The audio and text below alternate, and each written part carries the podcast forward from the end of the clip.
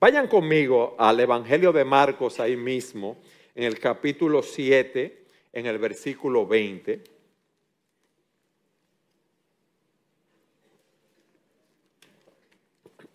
Miren lo que el Señor dice. También decía, lo que sale del hombre, eso es lo que contamina al hombre. Porque de adentro del corazón de los hombres salen los malos pensamientos, las fornicaciones, robos, homicidios, adulterios, avaricias, maldades, engaños, sensualidad, envidia, calumnia, orgullo e insensatez.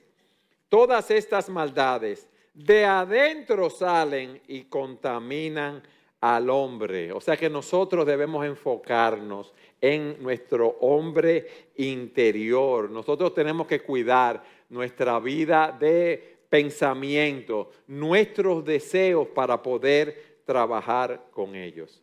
Miren lo que dice el apóstol Santiago. Que nadie diga cuando es tentado, soy tentado por Dios. Porque Dios no puede ser tentado por el mal y Él mismo no tienta a nadie, sino que cada uno es tentado cuando es llevado y seducido por su propia pasión. Fíjense. Cada uno de nosotros es seducido por sus propios deseos, por sus propias pasiones. Las cosas que están en el mundo nos afectan, nos tientan para llevarnos a pecar, pero nosotros podemos decirle no al pecado. Le podemos decir no a todas esas pasiones. Entonces, repito, sino que cada uno es tentado cuando es llevado y seducido por su propia pasión. Después, cuando la pasión ha concebido, da a luz el pecado. Y cuando el pecado es consumado, engendra muerte. O sea que nosotros podemos decirle no al pecado en el momento en que somos tentados. Y el Señor nos está diciendo aquí que nuestro problema no son como ya dije, el pie, el ojo, la mano, sino que Él sabe que es un problema del corazón y nos está llamando hoy a través de su palabra a que enfrentemos esas acciones pecaminosas en nuestras vidas. Él nos está llamando a un discipulado radical, Él nos está llamando a un compromiso radical, Él nos está llamando a decirle no al pecado, a que cuidemos nuestros ojos en todo lo que nosotros hacemos, en todo lo que vemos, en los lugares donde vamos. Dice el comentarista Guillermo Hendricks en lo siguiente. La tentación debe rechazarse de inmediato y en forma decisiva. La vacilación es mortal. Las medidas a medias producen estragos. La cirugía que nosotros hacemos debe ser radical. O sea que nosotros no podemos darle ni un milímetro al pecado en nuestras vidas. No diga que yo me puedo beber una copa de alcohol o una copa más y no me hace daño. Si tú tienes problemas con eso, tú debes dejar de tomar, al igual que las personas que tienen adicción a las drogas que dicen, no, eh, yo puedo controlar eso. No, tú no puedes controlar eso. Tú tienes que decirle no al pecado, no al juego, no a un patrón de chisme, a un patrón de, difamación, a, una, a la negligencia en atender tu familia. Tú tienes que decirle no a una vida de promiscuidad sexual, a la avaricia, al materialismo desenfrenado. Tenemos que tomar medidas inmediatas para combatir ese pecado y debemos luchar con energía. Pablo dice que cuando él se entrenaba, que él era como un atleta que estaba siendo entrenado y que en ese entrenamiento él no daba golpes al aire, él no daba golpes a lo loco. En buen dominicano, ustedes ven cuando uno dice, ahí está este tirando patada voladora. No, nosotros no podemos dar patada voladora. Nosotros tenemos que ver en nuestra vida cuáles son las áreas que pueden, que nos afectan, cuáles son las áreas que son un mal testimonio para otros, cuáles son las áreas que pueden estar llevando a otros a pecar y debemos enfrentarlas definidamente. Ahora yo te voy a decir algo. Ese compromiso con esa santidad radical, ese compromiso de luchar con el pecado remanente en tu vida. Ese compromiso de tomar medidas drásticas para mantener la pureza en tu vida refleja tu conversión. Fíjense que hay personas que dicen que son cristianos, pero viven la misma vida, no hay un cambio, no hay nada en su vida. No hay ningún cambio significativo ni representativo en su vida. Y aquí se nos dice algo sumamente delicado. Miren lo que nos dice, versículo 43, vayan allí conmigo. Si tu mano te es ocasión de pecar, córtala. Te es mejor entrar en la vida manco que teniendo las dos manos ir al infierno, al fuego que no se apaga, donde el gusano de ellos no muere y el fuego no se apaga. Y lo, dice, lo mismo dice en el versículo 45 y lo mismo dice en el versículo 47, leo el 47. Y si tu ojo te es ocasión de pecar, sácatelo. Te es mejor entrar al reino de Dios con un solo ojo que teniendo dos ojos ser echado al infierno. Cuando tú entregas tu vida a Cristo y cuando tú naces de nuevo, dice la Escritura, el que está en Cristo, ¿qué? Nueva criatura es empieza un proceso de transformación donde ya tú tienes una lucha con el pecado. Es verdad que no somos perfectos porque no hemos sido glorificados, pero esa lucha está ahí. Día a día nuestro odio por el pecado crece y crece nuestro deseo de ser cada vez más santo. Entonces, si tú dices que tú eres un creyente, un hijo de Dios, y tú no estás luchando, no tienes ese compromiso radical de ser más santo, de combatir el pecado en tu vida, analízate, porque quizás no eres un hijo de Dios. Oigan bien, yo no estoy diciendo que eh, vamos a dejar de pecar de hoy para mañana, sino que ya el pecado no tiene poder sobre nosotros. Ya le podemos decir no al pecado. Ya estamos combatiendo con esas áreas de egoísmo, de mentira, de orgullo y vemos cómo poco a poco vamos cambiando. Vemos cómo poco a poco estamos teniendo victoria en nuestras vidas. Si tú no estás luchando de una manera radical con el pecado, te estás engañando. Y aquí nos está diciendo que el que no la tiene esa lucha va camino a una condenación eterna. Vayan conmigo a Romanos capítulo 8, versículo 13, para que veamos esa lucha que tiene eh, cada creyente.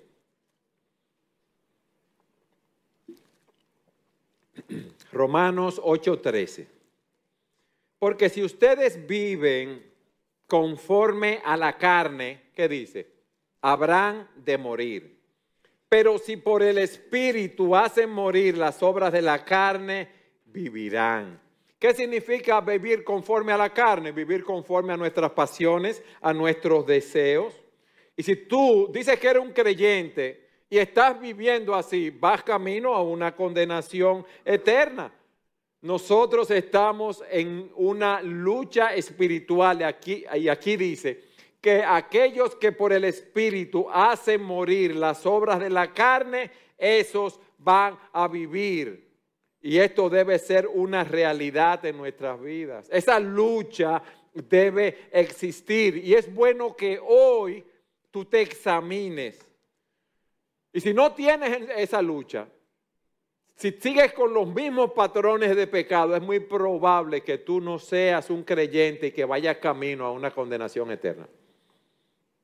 Y aquí se nos dice, describe al infierno diciéndonos, donde el gusano de ellos no muere y el fuego no se apaga. Hay una palabra para describir al infierno que es la palabra Gehenna. En el sur de Jerusalén había un lugar físico que se conocía como el lugar de fuego. Allí, en los días del rey Acaz y de Manasés, se mataban a los niños sacrificándolos al dios Moloch, o sea que lo, echaban al fuego. Pero también ese lugar al sur de Jerusalén que se llamaba Yehena era el lugar donde se quemaba la basura de la ciudad. Y por eso Yehena está designado eh, como el infierno. Ustedes han visto aquí el basurero que siempre está ardiendo, aunque no tiene un fuego, porque hay muchos gases y muchas cosas con la basura que llega allí. Aquí se dice que se describe el infierno, donde se dice que el gusano de ellos no muere y el fuego no se apaga. O sea que va a haber un tormento externo con fuego y un tormento interno. Miren, yo estaba viendo lo que significa esto de que el fuego no se apaga. Es un fuego que no puede ser extinguido. Eso significa que el castigo de los que estén en ese fuego va a ser un castigo que no tiene fin, es un castigo eterno que aquellos que no se arrepientan de sus pecados y que confíen en Cristo para salvación van a tener que soportar este tormento para siempre, o sea que van a ser para siempre objetos de la ira de Dios. Apocalipsis dice, serán atormentados con fuego y azufre, y el humo de su tormento subirá por los siglos de los siglos, y no tienen reposo ni de día ni de noche, no va a haber descanso, no va a haber paz. Ustedes han visto como ustedes tienen una pesadilla, que usted se despierta y dice, ¡ay, qué bueno, era una pesadilla! Eso pasó, esta pesadilla nunca va a pasar, nunca va a pasar. Y eso es algo tan serio que Cristo tuvo que venir al mundo a morir en la cruz del Calvario por nuestro pecado, para llevarnos a la presencia de Dios. Porque por nosotros mismos ninguno iba a poder escapar de esa condenación eterna. El fuego no se apaga, pero miren lo que dice, su gusano nunca muere. Un remordimiento continuo y constante de que pudiste haberte arrepentido de tus pecados y no lo hiciste. Y vas a tener ese remordimiento y esa angustia por toda la eternidad. Pero si tú has conocido a Cristo como tu Salvador y tu Señor, tú no tienes que preocuparte por ir a ese, a ese lugar.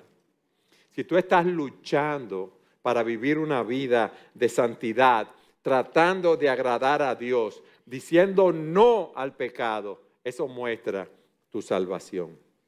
Mira, el solo hecho de estar consciente de los pecados en tu vida y querer enfrentarlos conforme a los principios de la palabra de Dios e ir avanzando, aunque sea milímetro a milímetro, eso te dice que tú eres un hijo de Dios. El apóstol Pablo les dice a los corintios, en segunda a los corintios, por tanto, amados, óyeme bien, teniendo todas esas promesas que nosotros tenemos en la palabra de Dios, limpiémonos de toda inmundicia de la carne y del espíritu, perfeccionando la santidad en el temor de Dios. Aquí hay un llamado a la luz de las promesas que nosotros tenemos, a vivir vidas puras y santas,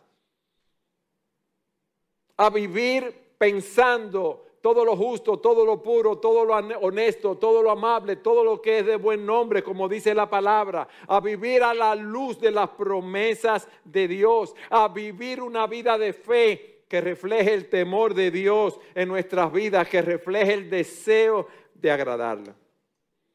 Mis hermanos, pero no solamente debemos tener un amor radical, no solamente debemos tener ese compromiso radical, con la, santidad, sino que también debemos estar dispuestos a pagar el precio al presentarnos delante del Señor como un sacrificio vivo delante de Él.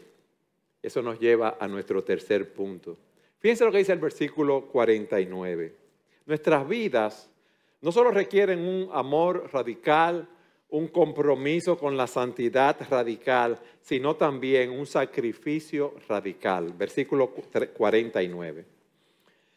Porque todos serán salados con fuego, se nos dice aquí, ese es uno de los, de los versículos más difíciles de interpretar en el Evangelio de Marcos. Hay una interpretación que lo refiere, lo relaciona con la práctica del salado de los sacrificios en el Antiguo Testamento, como nos dice Levítico 2.13, donde se ordena el uso de la sal en las ofrendas como parte del pacto de Dios. Dice así, Levíticos 2.13. Además, toda ofrenda de sal tuya sazonarás con sal, para que la sal del pacto de tu Dios no falte de tu ofrenda de cereal, con todas tus ofrendas ofrecerás sal. Relacionándolo en un contexto más amplio con aquí, con el Evangelio de Marcos, cuando el Señor lo cita, Él está tratando de transmitir a los apóstoles la importancia, óyeme bien, de entender el costo del discipulado y más en el contexto de los sufrimientos que el Señor enfrentaría, que los discípulos iban a enfrentar también. Recuérdense que los apóstoles estaban esperando un reino terrenal. Ellos estaban pensando, como vimos en versículos anteriores, quién iba a ser el mayor, quién iba a tener más preeminencia. Ellos estaban enfocados en sus deseos de grandeza. Y el Señor le, está diciendo aquí, miren, ustedes deben estar dispuestos a, en este discipulado, si me quieren seguir, a sufrir por causa de mí. A ofrecer sus vidas en un sacrificio delante de Dios como nos enseña Romanos capítulo 12, versículo 1. Y es como dice un comentarista, en lugar de ser salados con sal, estarían salados con el fuego de la prueba. Al entregar nuestras vidas al Señor, vamos a enfrentar pruebas. Vayan conmigo a Santiago capítulo 1, versículo 2. Y vamos a leer del 2 al 4. Dice así la palabra de Dios. Tengan por sumo gozo, hermanos míos, cuando se hallen en diversas pruebas, sabiendo que la prueba de su fe produce qué? Paciencia. Y que la paciencia tenga su perfecto resultado para que sean perfectos y completos sin que nada les falte. O sea, nosotros vamos a ser probados. Pero esa prueba va a producir crecimiento espiritual en nuestras vidas, va a producir una vida de piedad más profunda. Entonces, no te extrañes si tú por ser fiel al Señor, por cumplir lo que Él dice en su palabra, por vivir para Él, por querer glorificar tu nombre, enfrentas persecución. Pero también nos dice en el versículo 50, la sal es buena pero si la sal se vuelve insípida, ¿con qué la sazonarán? ¿O con qué se le devolverá el sabor? La sal puede perder su sabor. La sal puede ser desabrida. Y aquí nos está dando una advertencia. ¿Ustedes saben cuál es la advertencia? Que nosotros como discípulos de Cristo en un momento dado podemos eh, perder el compromiso de ser discípulos radicales para el Señor. Amando de una manera radical, buscando la santidad de una manera radical, estando dispuestos a sufrir para glorificar el nombre del Señor. Y aquí se nos dice que nosotros debemos ser radicales en nuestra obediencia al Señor. O sea, si yo dejo de vivir como cristiano y me comporto como mis compañeros de trabajo o mis, mis compañeros en el colegio o como mis compañeros que no conocen al Señor en la universidad, ¿qué, qué testimonio yo tengo? Es como la persona que tiene años trabajando en una empresa o tiene meses y nadie sabe que es cristiano, que no ha dado un testimonio de su fe, que no ha predicado el Evangelio. Y eso pasa con mucha frecuencia. ¿Por qué? Porque tiene vida muy parecida a aquellos que no conocen al Señor. Y es lo que Él está diciendo aquí. Nosotros debemos dar un testimonio de nuestra fe. Nosotros debemos obedecer lo que nos dice eh, Dios en su palabra para que no perdamos nuestro sazón, nuestro sabor. Por eso dice, tengan sal en ustedes nosotros debemos ser conocidos como seguidores de Cristo. Si usted le dan un polvito blanco y le dicen que esto es sal y usted la prueba y no tiene sabor a sal, ¿qué usted va a decir? Que eso no es sal. Que eso no es sal, eso es lo que uno va a decir. Miren algo. La mayoría de las personas en el mayor alto porcentaje que no conocen al Señor, ¿leen o no leen la Biblia? ¿Leen la Biblia los inconversos? No. ¿Y cómo ellos pueden leer lo que es un cristiano si no leen la Biblia en la vida de nosotros? Con el testimonio que nosotros les damos a esa persona. Ahora, si en nuestra conducta nosotros no testificamos, no obedecemos los mandamientos de Dios, ¿va a ser efectivo ese testimonio que nosotros estamos dando? No, no va a ser efectivo, porque nosotros no somos cristianos de la secreta. Entonces, si nosotros tenemos sal dentro de nosotros mismos, el fruto del Espíritu, amor, gozo, paz, paciencia, benignidad, bondad, fe, mansedumbre, templanza, va a ser algo notorio en nuestras vidas. Tener sal dentro de nosotros significa, mis hermanos, que nosotros somos la sal del mundo, que nuestras vidas deben estar sazonadas con esa sal. Y hay una consecuencia muy lógica de eso, ahí al final del versículo 50. Y estén en paz los unos con los otros. Cristo nos llama a vivir una vida de, eh, eh, paz, de unidad, una vida sin conflictos, sin divisiones internas, que seamos nosotros que la buscamos, que la busquemos. La sal es un síntoma, una señal, un símbolo de preservación y el Señor nos está diciendo aquí, estén en paz los unos con los otros. Y es un llamado a que nosotros debemos buscar la paz y la unidad en la comunidad de creyentes. Estamos llamados a eso. Si es posible, dice el Señor, en cuando dependa de ustedes, estén en paz con todos los hombres. En 2 Corintios 13, 11 nos dice, por lo demás, hermanos, regocíjense, sean perfectos, confórtense, sean de un mismo sentir, vivan en paz y el Dios de amor y paz estará con ustedes. A ese es el llamado que nosotros tenemos. Mis amados, ¿y qué aprendemos de todo esto? Bueno, lo primero es que debemos reflexionar y poner delante de nosotros las áreas de nuestras vidas y ver en qué áreas nosotros tenemos que combatir ese pecado. El orgullo, el egoísmo, la mentira, ¿dónde tenemos que combatir ese pecado?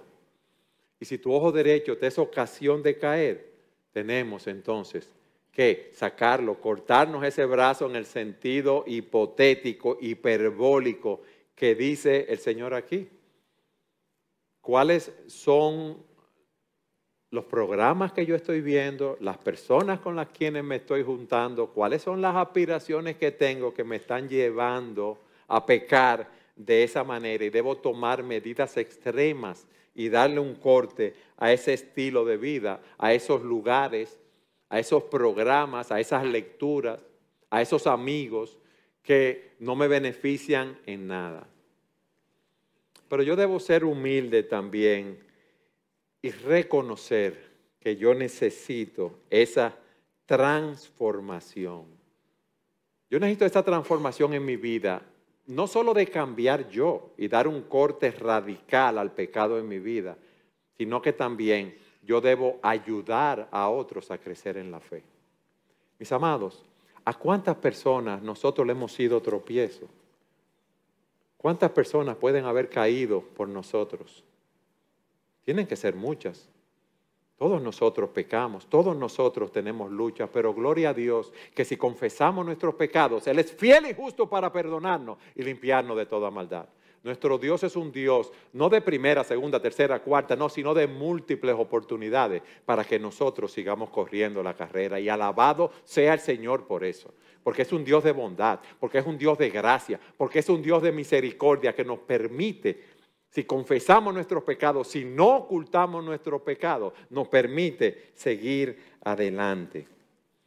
Y nosotros también debemos meditar en nuestras vidas, no solo en las áreas donde podemos estar pecando que debemos cambiar, no solamente eh, practicar la humildad y el arrepentimiento en nuestras vidas y ayudar a otros, sino que también debemos trabajar por la paz, mis hermanos por la paz de llevar a otros a conocer al Señor. Nosotros tenemos un llamado a nosotros ser pacificadores predicando el Evangelio. Yo lo he dicho en otras ocasiones, miren, el infierno es algo horrible. Y yo cuando pienso en el infierno, eh, me pongo nervioso de ver lo que es una eternidad en condenación, en angustia, en, remordimiento, donde ya de ahí no se puede salir, mis hermanos. y, eso debe llevarnos a nosotros a predicar ese evangelio a tiempo y fuera de tiempo, porque son muchos los que andan por ese camino amplio de perdición y que van camino a una condenación eterna. Y a los que están aquí sin el Señor, yo les digo es bueno que vean que todos nosotros hemos pecado y todos nosotros estamos destituidos de la gloria de Dios. Y el primer paso para tú ser salvo es reconocer el pecado en tu vida. Es reconocer que tú no puedes hacer nada por ti mismo para ser salvo. Por eso tuvo que venir Cristo y morir en la cruz del Calvario por nuestros pecados, para que todo aquel que cree en Él, óyeme bien, el que cree en Él, tiene vida eterna. Y Dios hoy te está llamando para que tú tomes esa decisión. Hoy es un día aceptable, hoy es un día de salvación. Y para nosotros, mis amados, Dios nos dice que nosotros debemos ser radicales en seguir al Señor. Él nos está pidiendo que le entreguemos el 100% de nuestras vidas. El Señor nos pide que nos presentemos como un sacrificio vivo delante de Él como dice Pablo a los romanos. Por tanto, hermanos, les ruego por las misericordias de Dios que presenten sus cuerpos como sacrificio vivo y santo, aceptable a Dios, que es el culto racional de ustedes. Y no se adapten a este mundo, sino transfórmense mediante la renovación de su mente para que verifiquen cuál es la voluntad de Dios, lo que es bueno, aceptable y perfecto. Pablo dice, con Cristo he sido, juntamente crucificado y ya no vivo yo, mas vive Cristo en mí. Y lo que vivo ahora en la carne, lo vivo en la fe del Hijo de Dios, el cual me amó y se entregó por mí. Dios nos está llamando a que muramos a nosotros mismos. Dios nos está llamando a que seamos radicales como discípulos de Él, como decíamos a que tomemos nuestra cruz cada día por amor a Él, por amor al reino y que corramos con paciencia la carrera que tenemos por delante, puestos los ojos en Jesús, quien es el autor y el consumador de nuestra fe. Amén.